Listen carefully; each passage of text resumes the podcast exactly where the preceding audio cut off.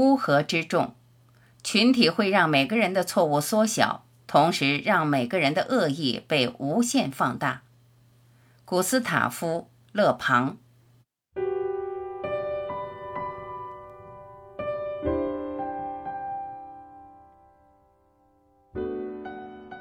一，个人一旦成为一个群体的一员，他的智商水平就会立刻大幅度下降。二，群体只认识到简单而极端的感情，关于意见、想法和信念，他们要么全部接受，要么完全拒绝，将其看作绝对的真理或绝对的谬论。采用暗示的方法去引诱，而不是做出合理解释的信念，一向如此。三。独断专行和偏执是群体具有明确概念的两种感情，人们能够轻易地产生这种感情，而且如果有人在他们之间施加影响的话，他们时刻都会将其付诸实践。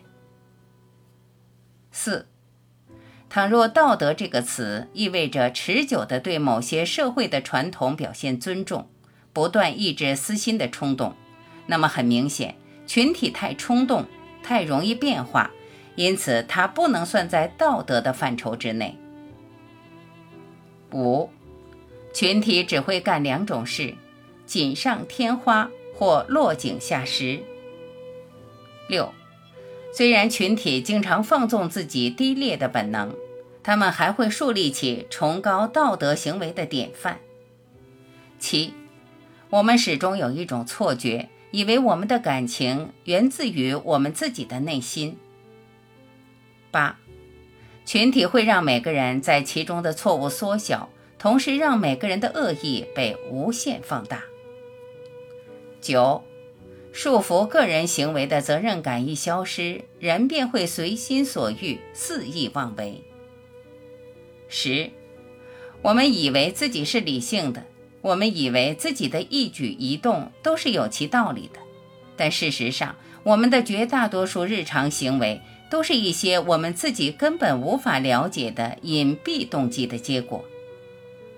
十一，群众没有真正渴求过真理，面对那些不合口味的证据，他们会充耳不闻。凡是能向他们提供幻觉的，都可以很容易地成为他们的主人。凡是让他们幻灭的，都会成为他们的牺牲品。十二，掌握了影响群众想象力的艺术，也就掌握了统治他们的艺术。十三，独立的个人很清楚，在孤身一人时，他不能焚烧宫殿或洗劫商店，即使受到这样做的诱惑，他也很容易抵制这种诱惑。但是在成为群体的一员时，他就会意识到人数赋予他的力量，这足以让他生出杀人劫掠的念头，并且会立刻屈从于这种诱惑。出乎预料的障碍会被狂暴的摧毁。人类的机体的确能够产生大量狂热的激情，因此可以说，愿望受阻的群体所形成的正常状态，也就是这种激愤状态。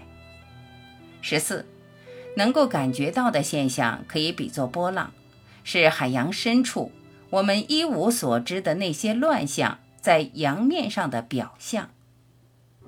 十五，昨天受群众拥戴的英雄一旦失败，今天就会受到侮辱。当然，名望越高，反应就会越强烈。在这种情况下，群众就会把末路英雄视为自己的同类。为自己曾向一个已不复存在的权威低头哈腰而进行报复。十六，群体在智力上总是低于孤立的个人，但是从感情及其激发的行动这个角度看，群体可以比个人表现得更好或更差，这全看环境如何，一切取决于群体所接受的暗示具有什么性质。十七，群体因为夸大自己的感情，因此他只会被极端感情所打动。希望感动群体的演说家必须出言不逊、信誓旦旦，夸大其词、言之凿凿、不断重复，绝对不以说理的方式证明任何事情。这些都是公众集会上的演说家惯用的论说技巧。十八，令人难忘的历史事件，只是人类思想无形的变化造成的有形的后果而已。十九。孤立的个体具有控制自身反应行为的能力，而群体则不具备。二十，专横和偏执是一切类型的群体的共性。二十一，影响民众想象力的并不是事实本身，而是他们发生和引起注意的方式。二十二，群体总是对强权俯首帖耳，却很少为仁慈善行感动。在他们看来，仁慈善良只不过是软弱可欺的代名词。二十三，大众没有辨别能力，因而无法判断事情的真伪。许多经不起推敲的观点都能轻而易举地得到普遍赞同。二十四，群体盲从意识会淹没个体的理性。个体一旦将自己归入该群体，其原本独立的理性。就会被群体的无知疯狂所淹没。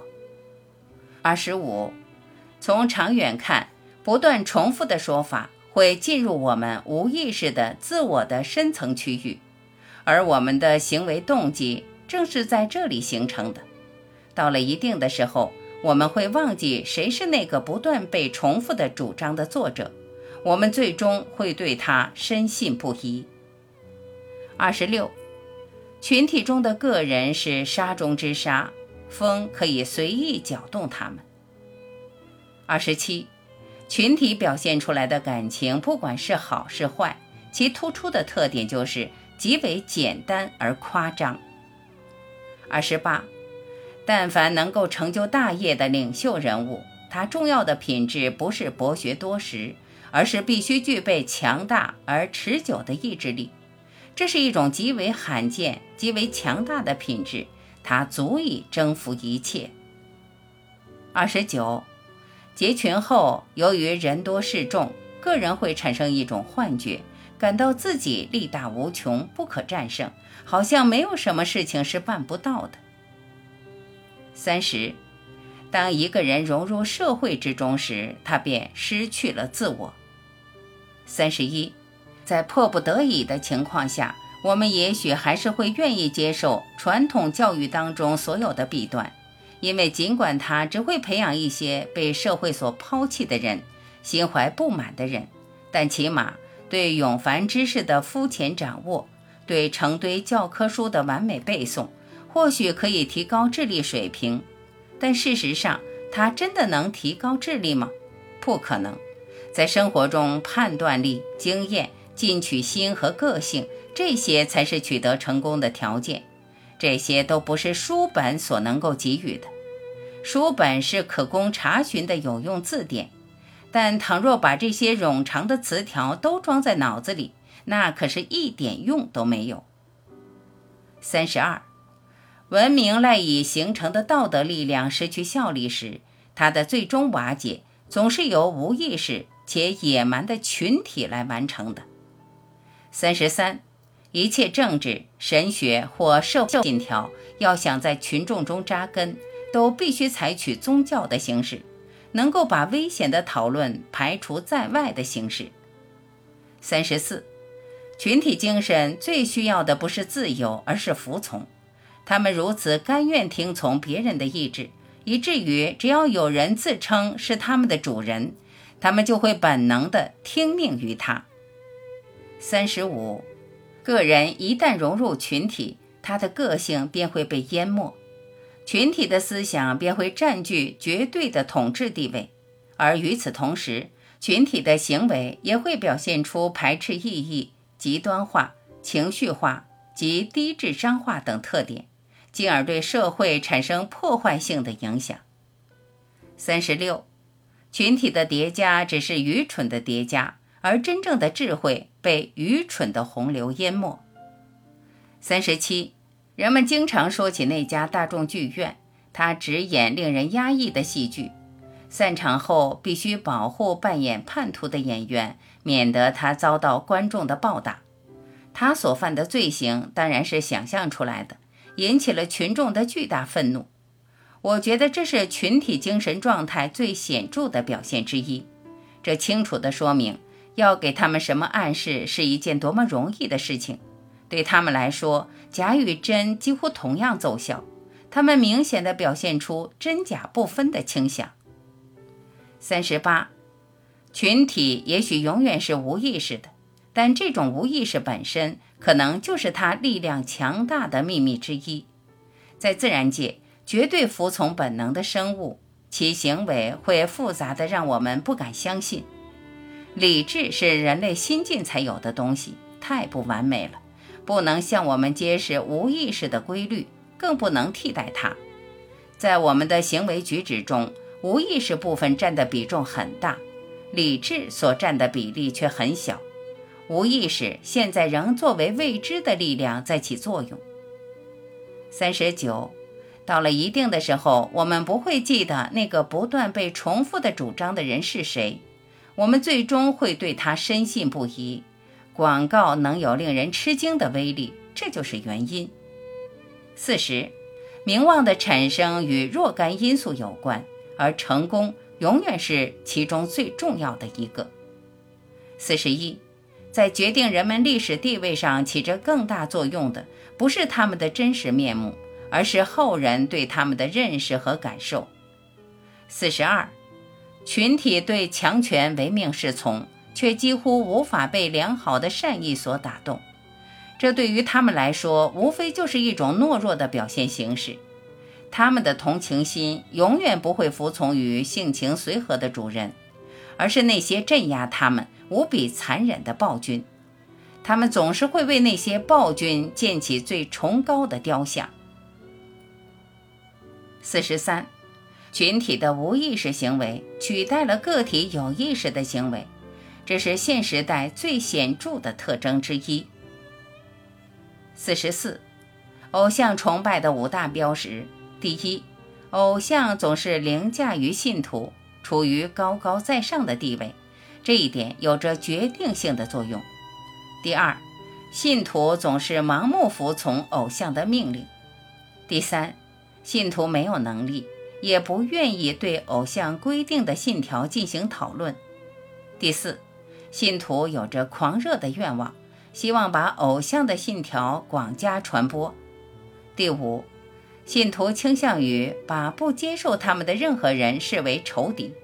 当群体符合第一条，其形式就等同于宗教，而这种情感就变成了宗教信仰。对群体来说，也许最不合理的才是最合理的选择。四十五。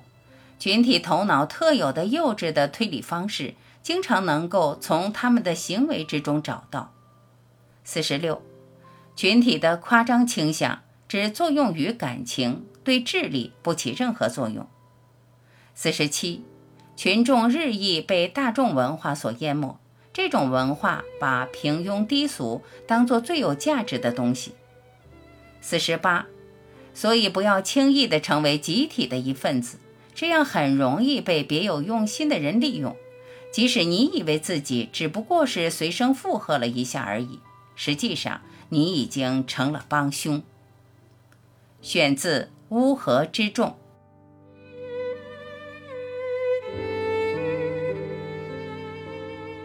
感谢聆听，我是晚琪，再会。